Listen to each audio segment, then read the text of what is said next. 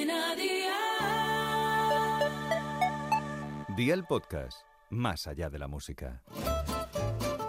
¿Qué cenó hoy?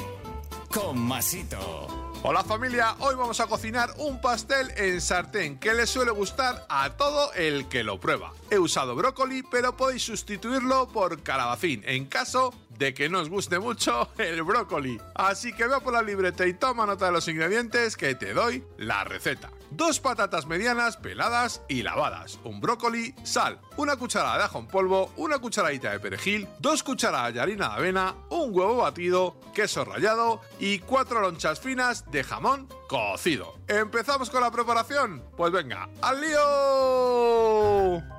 Raya las dos patatas y el brócoli. Coloca las verduras dentro de un paño limpio y seco. Aprieta para eliminar el exceso de líquido y deja las verduras en un cuenco grande y agrega sal, ajo, perejil, harina y huevo batido. Mezcla todo muy bien hasta integrar y pon una sartén a fuego con un poco de aceite en la base. Incluye la mitad de la mezcla en la sartén, cubre con jamón y queso al gusto y cubre con el resto de la masa. Tapa y cocina a un fuego de 6 sobre 9 durante 10 minutos aproximadamente por cada lado y amigo mío, ya tienes la cena lista. Así de fácil, así de Aldi. Consejito del día, al darle la vuelta, humedece un poco el plato o un vuelca tortillas, así te resultará más fácil girarla. Los deberes para mañana te los dejo por aquí, no te olvides de hacerte con estos ingredientes que los tienes en Aldi con muy buena calidad, a precios siempre bajos, precios así de Aldi una cebolla, dos dientes de ajo, 400 gramos de carne de ternera picada, media cucharadita de chile en polvo, una cucharadita de pimentón dulce, media cucharadita de ajo en polvo, salsa guacamole, cuatro tortillas de trigo para burritos, unas hojas de cilantro, aceite de oliva virgen extra